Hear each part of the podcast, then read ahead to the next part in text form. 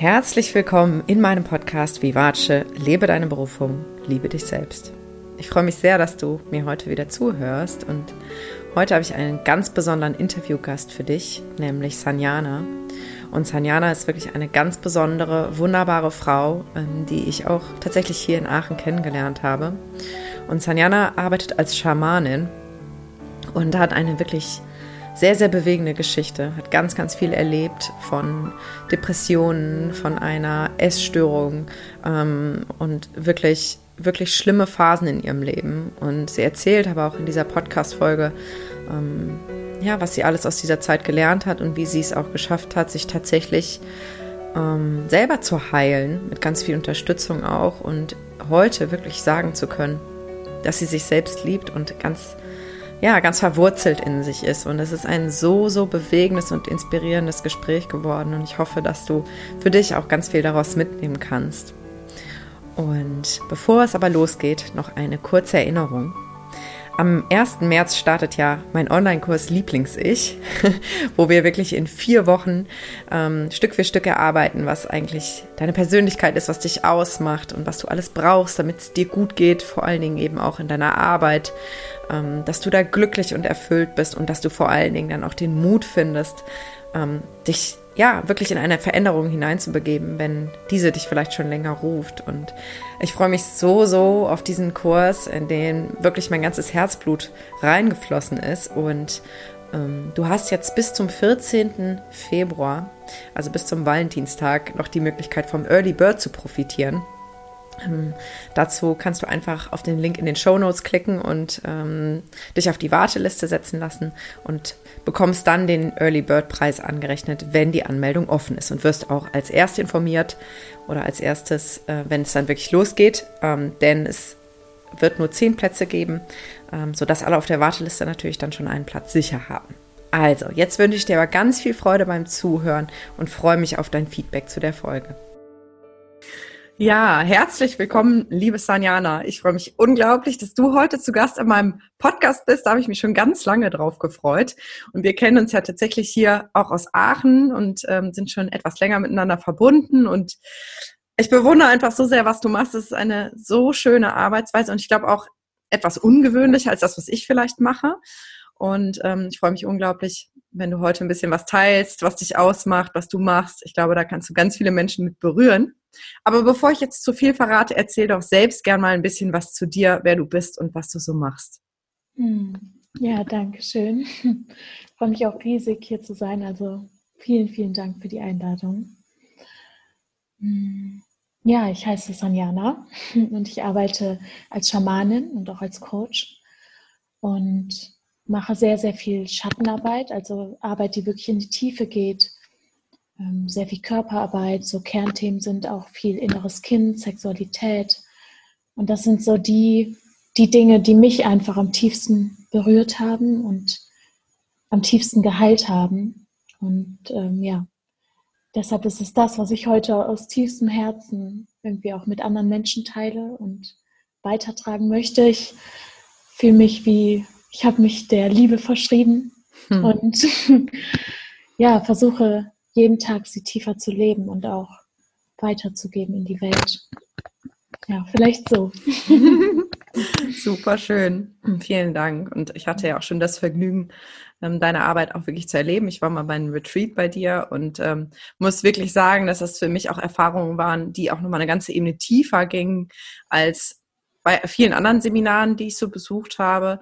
Und ähm, so mein Empfinden ist oder meine subjektive Meinung ist tatsächlich auch, dass diese ganze körperbetonte Arbeit und auch dieses Naturverbundene, dieses Geerdete und Wilde häufig auch zu kurz kommt. Und ich finde das so schön, dass du das heute integrierst. Und bevor wir jetzt aber da einsteigen, was du heute machst, würde mich unglaublich interessieren und ich glaube, meine Hörer und Hörerinnen auch, was so dein Weg war. Denn du bist ja auch noch relativ jung und mhm. bist aber heute schon auf diesem sehr besonderen Weg.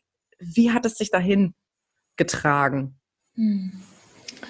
Ja, ich bin mit nach dem Abitur eigentlich, da hat es eigentlich angefangen, ich bin nach dem Abitur pilgern gegangen. Viereinhalb Monate. Oh, wie schön. Mit meinem Pferd, genau. mit deinem Pferd? Ist, ja, mit meinem Pferd und meinem Hund. Viereinhalb Monate nach Spanien.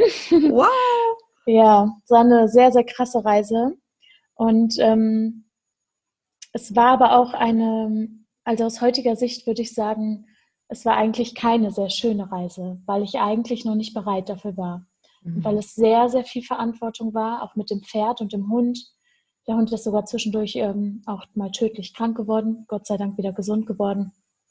Ich war getrennt von allem und ich, es war auch eigentlich das erste Mal, dass ich so richtig lange auch ähm, weg von meiner Familie war, also mal aus meinen alten gewohnten Mustern rauskam.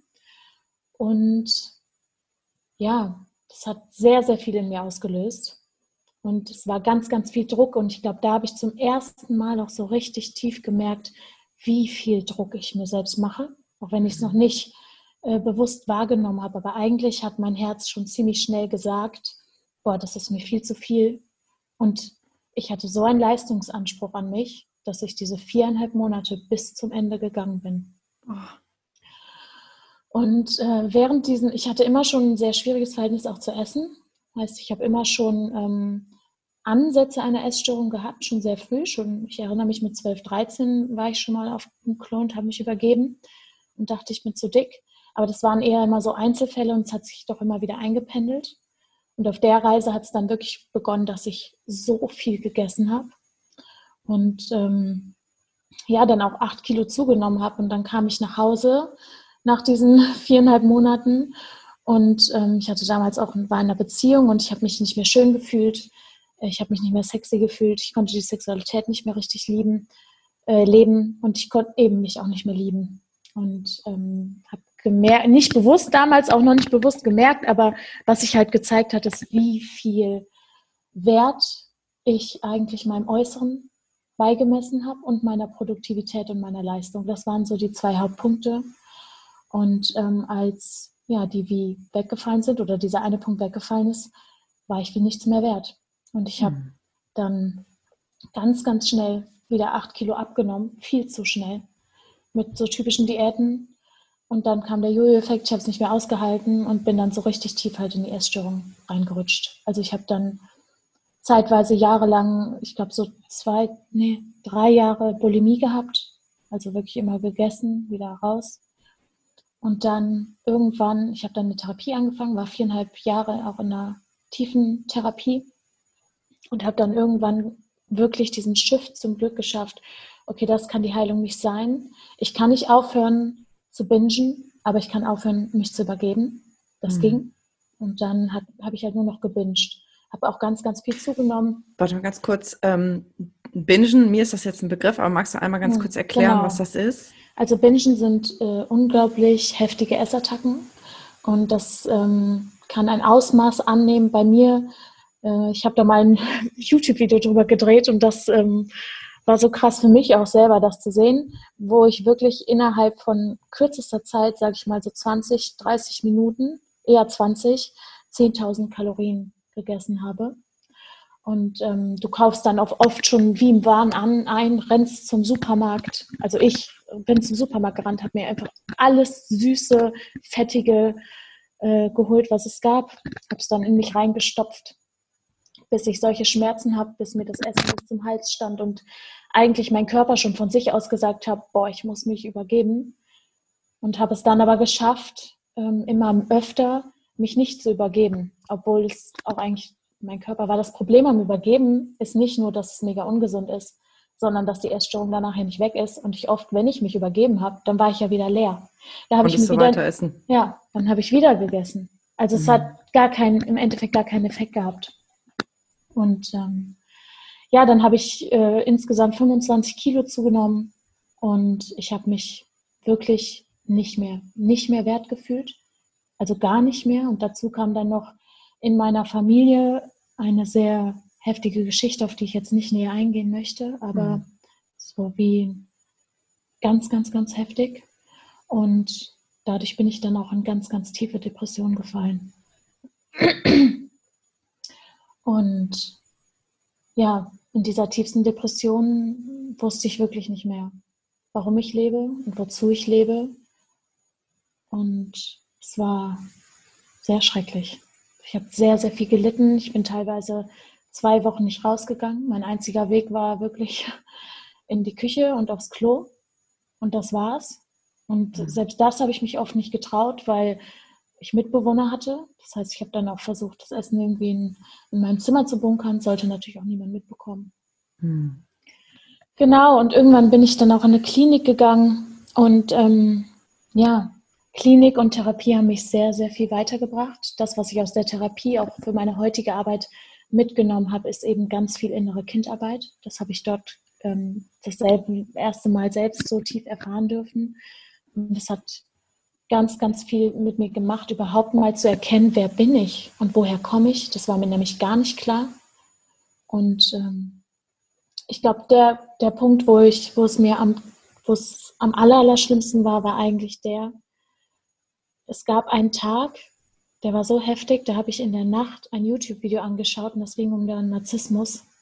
Da hat eine Frau erzählt, wie es ist, mit einem Narzissten in einer Beziehung zu sein. Und ich habe dieses Video angeguckt und es fiel mir wie Schuppen von den Augen und ich habe erkannt, dass ähm, ich auch dieser Narzisst sein könnte, so wie ich früher war. Und man kann sich das wirklich so vorstellen. Ich habe mir das so, so krass, mein ganzes Leben war erlogen. Und ich habe, meine ganze Wahrnehmung war nicht die, die ich glaubte. Also es war alles anders, als ich dachte. Und es war diese eine Nacht, wo das wie ich mich im Spiegel erkannt habe und erkannt habe, ich bin ganz anders, als ich immer dachte. Und in dem Moment war es wie äh, vorbei für mich. Ja, das ähm, war super schrecklich. Und ich kann wirklich heute aus tiefstem Herzen sagen, dass ich so dankbar bin, dass ich meine Schwester hatte, weil sie immer bedingungslos für mich da war und mich bedingungslos geliebt hat. Und sie war auch die, der ich das dann, es fiel mir so schwer, aber ich habe es ihr dann gestanden. Und ich habe ihr quasi gestanden, auch äh, in was für Lügen ich gelebt habe und wie tief ich sie auch belogen habe. Und ich, wenn du magst, kann ich mal ein Beispiel nennen. Ja, sehr gerne. Vielleicht magst du auch ganz kurz nochmal sagen, was Narzissmus ist, weil ich weiß mhm. auch nicht, ob das für jeden jetzt so ein Begriff ist. Genau. Also, mm, unter, also mit Menschen mit persönlich, nochmal, unter Menschen mit narzisstischer Persönlichkeitsstörung versteht man, also es gibt verschiedene Merkmale, die darauf hinweisen. Und es gibt bestimmte, die so ausschlaggebend sind. Und ich glaube, mit das Ausschlaggebendste ist, man kann keine Empathie empfinden. Mhm. Und äh, man baut sich ganz oft ein absolutes Lügenkonstrukt auf in seinem Leben. Man, man sagt, dass Narzissten innerlich, und das kann ich auf jeden Fall bestätigen, eigentlich überhaupt kein Selbstwertgefühl haben. Dadurch bauen sie ganz viel Selbstwertgefühl durch Anerkennung auf, die sie beispielsweise bekommen.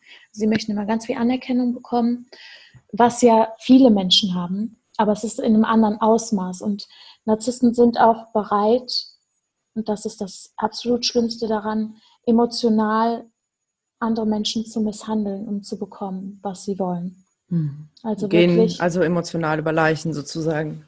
Voll. Und weil sie ja eben auch keine Empathie empfinden können. Also sie fühlen nicht, was sie da tun. Und ja, dadurch kann krasser Missbrauch entstehen. Und es gibt noch viel mehr, was einen Narzissten ausmacht, aber das ist so, was vielleicht schon mal so das der Kern, ja. der Kern beschreibt. Genau. Und äh, ja, ich, ich war ein sehr schlauer Narzisst kann man sagen, eine sehr schlaue Narzisstin, weil ich hatte schon auch ganz moralische Vorstellungen, die ich aber gelernt habe. Und ich habe gelernt, wie ich mich zum Beispiel verhalten muss, damit jemand denkt, dass ich Empathie empfinde. Das heißt, ich habe also das gelernt, zu Schauspielern quasi. Genau, mhm. genau. Ich wusste, was was ein anderer Mensch erwartet von mhm. mir und deswegen würde kaum einer von den Menschen, die mich von früher kennen, das denken, dass ich das heute von mir sage. Mhm. Wohl aber die Menschen, die mir am nächsten standen, weil die haben es ja wirklich mitbekommen. Und es gibt zum Beispiel eine Sache, die so unglaublich heftig ist. Äh, es gibt ganz viele, aber zum Beispiel ein Beispiel, die es an, an Menschen sehr schnell klar macht, was das für ein Ausmaß annehmen kann. Ich hatte früher äh, Migräneattacken, ganz, ganz schlimme Migräneattacken. Und ich habe da angefangen zu schreien und zu weinen, meinen Kopf gegen die Wand zu schlagen. Ich bin mehrmals vom RTW abgeholt worden ins Krankenhaus. Und es war wirklich, wirklich, wirklich schrecklich. Und in diesem Moment, in dieser einen Nacht, wo ich mir den Spiegel angeschaut habe, ist dieser Nebel weggegangen. Es war immer wie so ein Nebel in mir und mir wurde klar, ich hatte noch nie in meinem Leben eine Migräneattacke. Das gab es nicht. Ich habe das erfunden. Ich habe es geschauspielert. Und das, es war für mich so unerträglich. Es ist nur ein Beispiel. Ich habe so viele Lügen erzählt. Ich habe so viele Lügen aufgebaut und ich habe, oh, es, es war einfach in dem Moment, habe ich mich angeguckt und gedacht, ich bin ein Monster und mhm. ich habe kein Recht zu leben. Ja, das war der Tiefpunkt, wirklich der absolute Tiefpunkt. Und ähm, ich konnte damals wirklich nicht verstehen, wie meine Schwester mich lieben kann.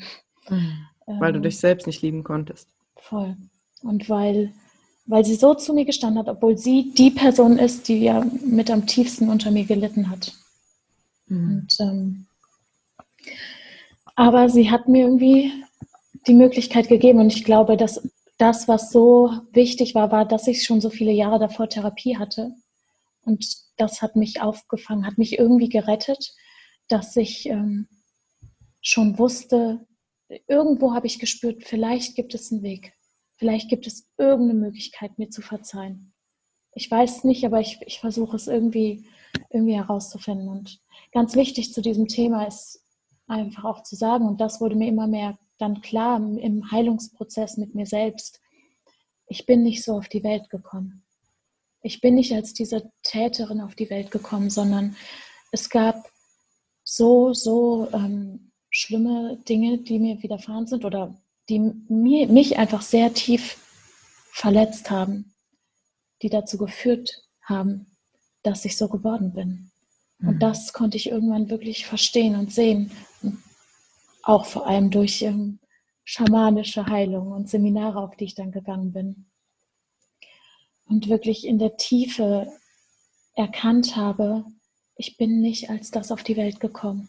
Ich bin ein Mensch und ich habe riesige Schattenseiten bekommen, weil ich eben, wie man es auch von Narzissten sagt, ich hatte gar kein Selbstwertgefühl und ich hatte Angst. Ich hatte so riesige Angst. Ja. Und äh, ja, auch, auch diese Migräneattacken, ich habe ich hab gesucht nach, ich war einfach so verzweifelt. Und das ist, glaube ich, das Wichtige am Ende für mich gewesen, daran zu erkennen, die, die Migräne an sich, die war nicht da, aber die Verzweiflung dahinter. Die war da. Die, die war, war echt. Da. Und die war echt. Ja. Ja. Bevor wir jetzt ein bisschen einsteigen, ähm, was dann für dich auch die Wende bewirkt hat, erstmal ja. ganz herzlichen Dank, dass du so vieles so offen mit mir und mit uns teilst. Und ähm, ich glaube, jeder Mensch kann spüren, wie viel mehr da auch noch hintersteckt. Ne? Wir haben ja jetzt nur so einen Bruchteil ja. aus deiner Geschichte gehört. Und ähm, ich finde das unglaublich mutig und bin dir sehr dankbar, dass du, dass du wirklich auch die absoluten Tiefpunkte ansprichst, weil ich glaube, sehr viele Menschen auch eine unglaubliche Scham haben, die vielleicht in den unterschiedlichsten Phasen, die du gerade geschildert hast, die du erlebt hast, irgendwie hängen. Und ähm, ich habe zum Beispiel, das habe ich glaube ich auch noch nie irgendwo öffentlich mhm. erzählt, ähm, was ähnliches erlebt wie du mit deiner Pilgerreise. Ich bin nämlich mit 16 Jahren, mh, damals, ich wollte unbedingt in die USA gehen. Ich wollte unbedingt nach Amerika. Und ich weiß auch heute warum. Das war mir damals nicht so bewusst, weil nämlich zu Hause eine Trennung gerade anstand. Mhm. Und ich wollte, glaube ich, flüchten. So, ne? Ich habe mir damals eingeredet, ich will Englisch lernen, ich will raus in die Welt, aber eigentlich wollte ich weg. Und dann war ich da. Mir ging es wie dir. Ich habe mich unglaublich verloren gefühlt. Ich war noch längst nicht so weit. Ich ja. war einsam, ich war hilflos, ich habe nur gegessen, ich habe unglaublich zugenommen. Ich hatte unfassbares Heimweh und es war aber nie eine Option abzubrechen. Und ich habe heute noch Albträume, davon, dass ich irgendwie meinen Flug verpasse und dass ich, dass ich da fest, dass ich irgendwo festhänge. Und ähm, ich glaube, ganz viele Menschen bringen sich in solche Situationen und, und erlauben sich dann aber auch nicht, Stopp zu sagen. Und ich finde das so spannend, wie sich das dann auch so in so selbstzerstörerischen Verhalten, in unserem Fall ist es Essen, manche Menschen verletzen sich oder gehen in andere ungesunde Muster, wie sich das dann so äußert und ähm, diese Scham es zusätzlich so schwer macht, überhaupt darüber zu sprechen. Voll.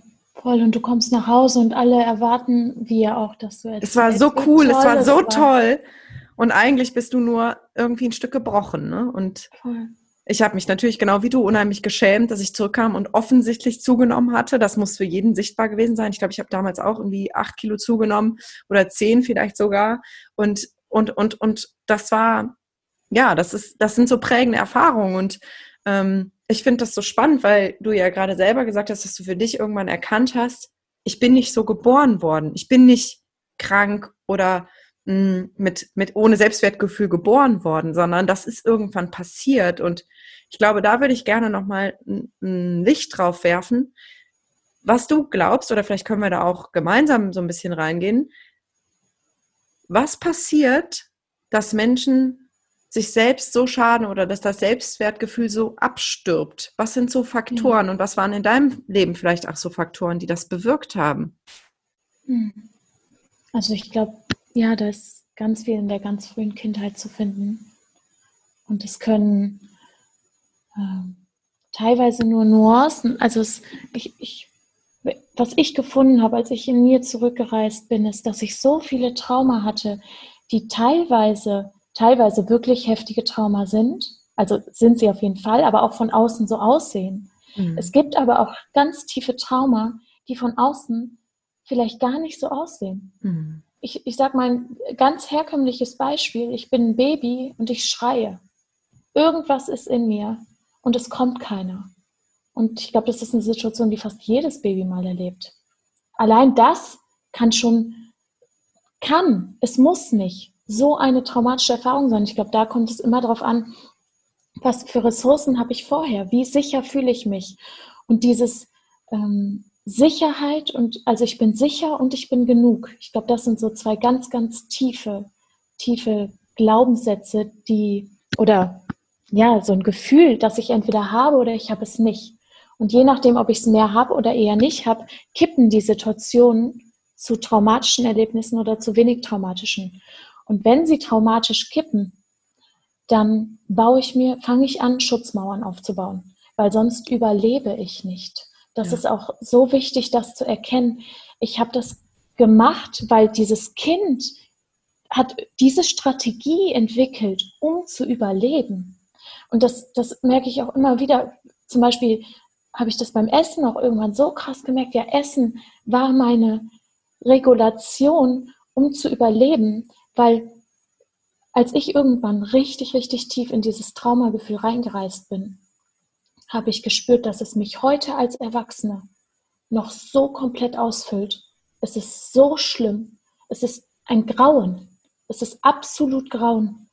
Und als ich das gespürt habe, habe ich erkannt, so, das kann ein kleines Kind nicht spüren. Das geht einfach nicht. Das, das ist zu viel. Das platzt ja. Und deswegen braucht es diese Strategien, um zu überleben, um das irgendwie wegzudrücken, um irgendwie noch irgendwas vielleicht zu bekommen. Okay, vielleicht kann ich nicht Liebe in der Form bekommen, aber durch Anerkennung, da kann ich sie bekommen. Und mhm. ich habe so einen Hunger in mir. Ich habe so einen Hunger in mir nach Liebe. Okay, wie kann ich sie bekommen? Und dann, oh, wenn ich lüge und mich dadurch aufwerte, dann kriege ich vielleicht noch mehr Liebe. Mhm. Es ist vielleicht nicht die echte Liebe, aber ich habe so einen Hunger und ich verwechsel es damit. Mhm.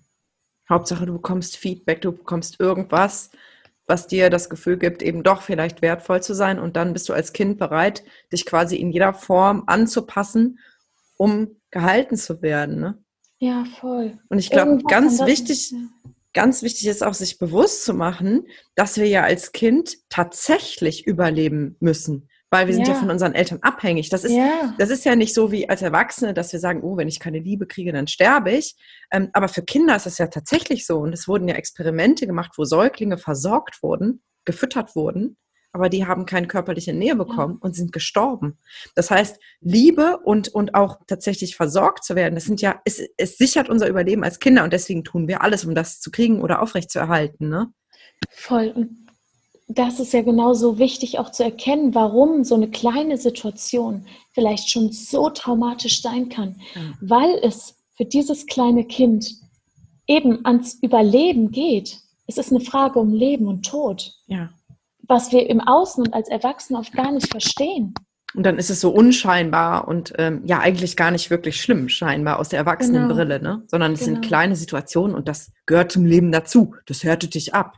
Ja, Nein, voll. aber die Interpretation entscheidet. Und ich finde es so toll, dass du das auch gesagt hast, weil ich das immer wieder auch sage. Und ich glaube, so viele Menschen gestehen sich gar nicht ein, hm, in solche Situationen reinzugehen, weil der Verstand schon sagt, ich hatte ja eigentlich eine gute Kindheit. Bei mir war ja eigentlich alles mhm. gut. Andere haben viel schlimmere Dinge erlebt, Darum geht's aber nicht. Sondern mhm. es können tatsächlich auch Geschwister, die, die die gleiche Situation zu Hause erleben, diese völlig anders interpretieren. Das eine Kind ist traumatisiert und das andere nicht, weil jedes Kind ja auch seine Persönlichkeit mitbringt und auch an anderen Stellen verletzlich ist. Für mich war zum Beispiel ganz, ganz schlimm die sozialen Situationen in meinem Klassenzimmer. Mhm. Ich war ab der ersten Klasse immer mit den gleichen Menschen zusammen und ich hatte es da nicht leicht. Ich wurde gemobbt. Ähm, ich habe unheimlich viel unter diesem Zickenkrieg damals gelitten und habe ganz oft zu Hause bitterlich geweint und mich absolut wertlos und nicht zugehörig gefühlt. Das sind auch so Dinge, wo man jetzt sagt, ja, das ist ja normal in so einem sozialen Gefüge. Aber für mich war das ganz schlimm und das reicht schon, dass es eine Berechtigung hat, dass ich da hinschaue und das heile. Und so sind es ja manchmal diese wirklich unscheinbaren Situationen, und, vermeintlich, ja. die so wehtun. Und es kann noch viel unscheinbarer sein. Es kann wirklich sowas sein wie, äh, irgendein Kind hat mir auf dem Schulhof gesagt, nee, mit dir teile ich nicht. Und das war's. Mhm. Aber wenn eben, wenn ich, wenn es in mir in eine alte Wunde trifft, in eine Wunde, die eh schon da ist, dann kann es riesig werden. Ich glaube, das ist so wichtig, dass du das auch gerade nochmal sagst. Dieses, dieses Vergleichen führt nie irgendwo hin. Das ist so wichtig. Und ähm, was auch, was mir auch ganz wichtig ist, und das ähm, hat mir auch sehr geholfen, da überhaupt die Möglichkeit zu bekommen, hinzuschauen. Es geht nicht um Schuld. Das kommt auch dann oft, ganz oft nochmal rein, so, ich hatte eine gute Kindheit und ich liebe doch meine Eltern. Mhm. Ich liebe meine Eltern. Ich kann wirklich heute aus tiefstem Herzen sagen, ich liebe meine Eltern. Mhm. Und ähm, dass es nicht darum geht, die Schuld zu finden, wo haben sie was falsch gemacht, sondern es geht darum zu finden, wie habe ich mich gefühlt. Und wir alle tragen Schmerz und genauso haben meine Eltern Schmerz getragen und haben den in irgendeiner Form an mich weitergegeben. Und ich, ja, und genauso habe ich ja diesen Schmerz dann auch wieder weitergegeben. Und ich glaube, das hat mir im Endeffekt, dass ich selbst so viel Täter war, hat mich im Endeffekt so tief dahin geführt und war ein Geschenk, zu erkennen, dass auch alle anderen Täter eigentlich Opfer sind, wie ich es mhm. auch war. Und ähm, hat mich eben zu dieser bedingungslosen Liebe geführt und zur Vergebung. Mhm. Und das ist so wichtig. Es geht nicht um Schuld. Ja. Aber dein, so wie du dich gefühlt hast, hast du dich nun mal gefühlt. Und das ist berechtigt und es darf ausgesprochen werden und es darf hingeschaut werden, weil es ist ja da und die Kleine in uns, die will gesehen werden oder der Kleine. Ja. Ja, so schön, dass du das sagst, weil ich glaube, das ist auch ein klassisches Missverständnis zu sagen, ja, wenn ich in diese ganzen Situationen reingehe, dann ähm, bin ich ja wieder in diesem Gefühl und dann mache ich mir bewusst vielleicht oder dann greife ich meine Eltern an und ich möchte nicht meine Eltern in ein schlechtes Licht drücken, weil ich liebe meine Eltern. Und die Frage ist gar nicht, liebe oder nicht liebe, sondern ich kann lieben und trotzdem sagen, das war nicht okay und das hat mir damals wehgetan. Gleichzeitig verstehe ich aber, warum vielleicht meine Eltern so gehandelt haben. Ne? Mhm. Weil auch unsere Eltern, jedes Elternpaar gibt sein Bestes und hat aber selbst traumatische Erfahrungen in der Kindheit gemacht und die Großeltern auch wiederum. Das heißt, wir geben ja auch über Generationen Verletzungen und ungeheilte Wunden weiter. Und ich glaube, das Heilsamste, was wir tun können, ist das wirklich in uns zu heilen, das Gefühl rauszulassen. Da haben wir ja in unserem Live auch schon drüber gesprochen. Also für diejenigen, die da noch mehr von uns hören möchten, wir waren auf Instagram Live und das können wir, könnt ihr euch auf Sanjanas Kanal auch anschauen. Ähm, das wirklich dann auch gehen zu lassen und damit vielleicht auch generationenalten Ballast abzuwerfen. Voll, ja. Das ist auch ein, ein schöner Punkt, weil ganz oft ähm, merke ich auch in meiner Arbeit immer wieder, tragen wir einfach auch Schmerz für unsere Eltern ja. weil wir sie lieben und weil wir dann ihren Schmerz wie übernehmen. Und das große Missverständnis, was wir als Kinder nicht verstehen, ist, das lässt unsere Eltern nicht heilen, dass wir versuchen, ihren Schmerz zu tragen. Und wir dürfen diesen Schmerz zurückgeben, weil sie tragen ihn sowieso. Es ändert nichts für sie, ja. aber für uns ganz, ganz viel. Ja, weil wir uns damit selbst beschweren und niemandem helfen. Ja, voll. Okay, vielen Dank für deine Impulse. Ähm, ja, und ich würde gerne. ganz gerne nochmal jetzt wieder zurückspringen zu dem mhm. Punkt, ähm, wo du für dich erkannt hast, wow, ich habe mich jahrelang selbst belogen, belogen und ähm, ich möchte etwas verändern. was war da für dich der Wendepunkt und was hat dich auch unterstützt, in, anderen, in eine andere Richtung zu gehen und äh, letztendlich da anzukommen, wo du heute bist? Mhm. Voller Liebe, für ja. jeden spürbar. ja. Hm. Es sind natürlich ganz viele Dinge. Und ich finde es immer schwer, das auf eine Sache runterzubrechen. Aber ich glaube, der Kern in allem war, ich habe mir Räume erschaffen in der Therapie, in Seminaren, äh, mit meiner Familie, mit allen möglichen Menschen, die mir gut getan haben, wo radikale Ehrlichkeit sein durfte. Also wirklich, wo ganz, ganz tiefe Ehrlichkeit sein durfte und ich auch mir ganz ehrlich begegnet bin.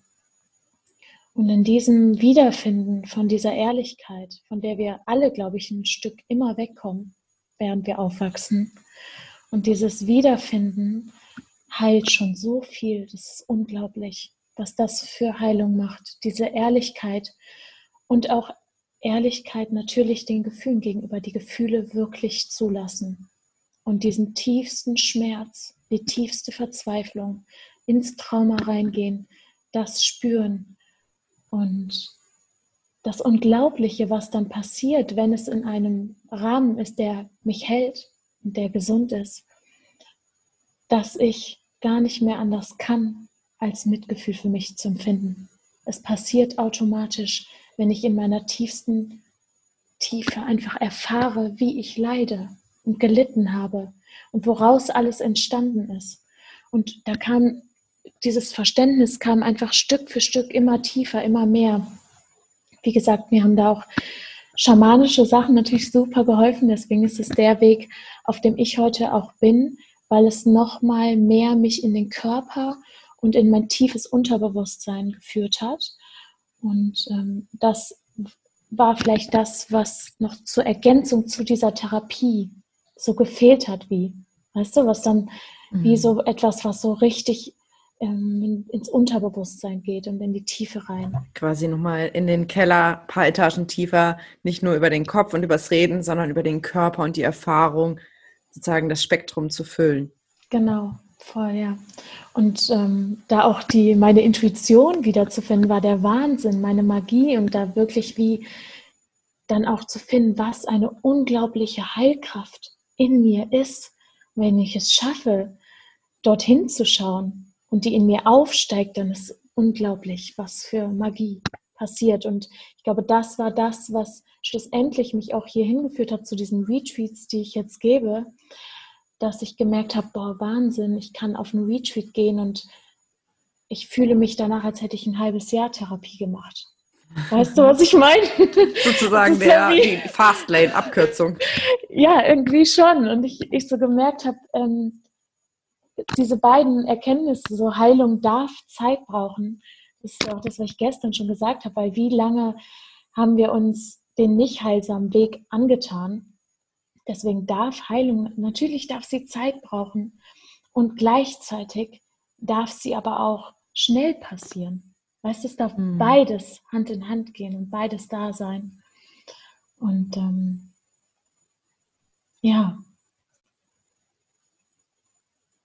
viele, viele kleine und große Momente haben mich dahin geführt, wo ich heute bin. Magst du vielleicht mal so ein Kernerlebnis schildern, wo du für dich was transformieren konntest? Mhm mich kurz überlegen. Oder vielleicht kann ich mal, äh, während du überlegst, eins erzählen, wo ja, ich bei dir gern. war. Ja, voll ich weiß gerne. gar nicht, ob ich dann jetzt spoiler, wenn ich was vom Retreat erzähle. Aber ähm, für mich war zum Beispiel ein ganz spannender Punkt. Ähm, wir waren ja zusammen in der Sauna. Ja. Mit Frauen. Und ähm, ähm ich habe ja ein ähnliches, äh, eine ähnliche Geschichte auch mit dem Essen hinter mir. Ich bin zum Glück niemals in, äh, in das Übergeben gerutscht, aber durchaus in das Bingen, was du ja damals, was du ja eben erklärt hast. Ähm, und ich habe eine unglaubliche Scham, auch was Nacktsein angeht. Und ähm, ich kann das aber auch ganz gut kaschieren. So wie du das eben beschrieben hast, kann ganz gut so tun, als wäre das gar nicht da und als wäre ich ja. super selbstbewusst. Und als wir da in der Sauna saßen, hast du uns ja eingeladen, erstmal uns wirklich gegenseitig ins Gesicht zu schauen und einfach die anderen Frauen wahrzunehmen. Und dann war ja ein Schritt, ähm, dass wir einander wirklich die Körper anschauen. Mhm. Und da habe ich gemerkt, das kann ich gar nicht. Das geht nicht. Das, da blockiert alles, weil das genau das ist, wovor ich am allermeisten Angst hatte, dass ich eben bewertet werde, dass mein Körper bewertet wird. Ne? Solange ich nur im Kopf bin, solange es nur um meinen Kopf geht, fühle ich mich sicher. Mhm. Aber das war so diese absolute Nacktheit, nicht nur äußerlich, sondern auch innerlich. Und ähm, da ist ganz viel mir passiert, als ich dann gemerkt habe, okay, das, das ist ein ganz wichtiger Punkt, aber ich kann auch das annehmen. Und da durfte viel gehen von dieser Scham. Also ich glaube nicht, dass das heute weg ist, aber das war echt so ein ganz, ganz wichtiger Kernmoment. So schön. Ja, so schön. Und das ist auch das, was ich eben immer wieder erfahre, reinzugehen so reinzugehen, aber in einem liebevollen Raum, der mich hält. Mhm.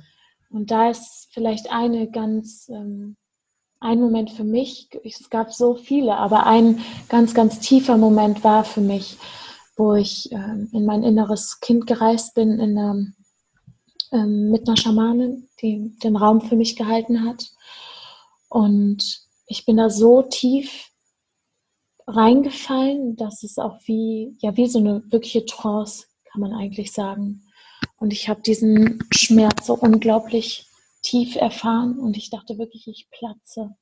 Es hat mich, es hat mein Herz zerrissen. Es hat mein Herz zerrissen. Ich habe geweint, dass ich keine Luft mehr bekomme. Es, es war einfach, ich, ich weiß nicht, ob das jemand kennt. Das ist vielleicht so ein Gefühl, was man oft, oft, oft ganz, ganz, ganz tiefen Liebeskummer hat. Es hat so einfach wirklich meinen ganzen Körper ausgefüllt. Ich konnte mich nicht mehr bewegen, ich konnte fast nicht mehr atmen. Es, es war, und dann darin mich zu fühlen, das war so heilsam, obwohl es so, so schrecklich klingt.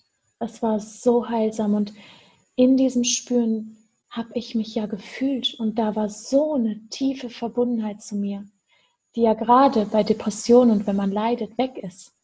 Und es war so eine tiefe Verbundenheit und so ein Ich verstehe dich, ich sehe dich. Das ist so ein schlimmes Gefühl. Ich verstehe, dass du alles versucht hast, um zu vermeiden, das zu spüren. Und, und ich merke gerade, ich kann es halten. Es passiert nichts. Ich bin damit da. Es zerreißt mich und ich bin damit da. Und da, das hat so eine Liebe geschaffen. Das war unglaublich. Und eine Kraft kann ich mir vorstellen, dass du merkst, selbst in so einer Situation kannst du das aushalten, bist du stark ja. genug. Ja. Und weich genug vielleicht gleichzeitig, es zuzulassen und stark genug es zu halten. Ja, zu merken, heute sterbe ich nicht mehr ja. ja. Ja, heute bin ich stark Heute bist genug. du groß. Ja. Ich bin groß. Hm. Ja. Wow. Ich bin ganz bewegt und ich glaube, jeder, der dir zuhört, gerade auch. Hm. Magst du vielleicht ein bisschen davon erzählen, was du heute machst und wie du arbeitest und vielleicht auch, wie du dich mit dir selber heute fühlst, wie, wie, wie du dich wahrnimmst? Hm. Also ich fühle mich heute mit mir unglaublich gut.